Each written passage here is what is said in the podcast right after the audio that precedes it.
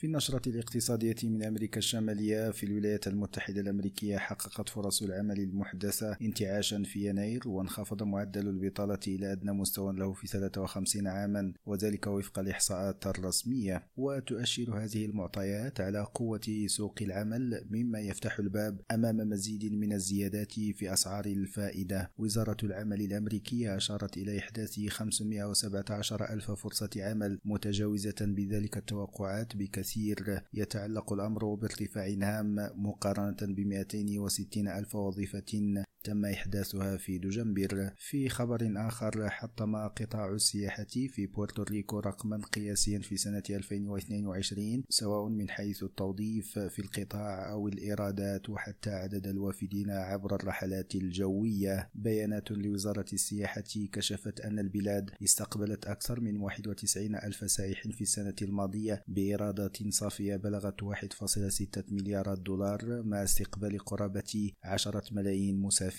عبر الجو. عماد أحقير راديو مكسيكو.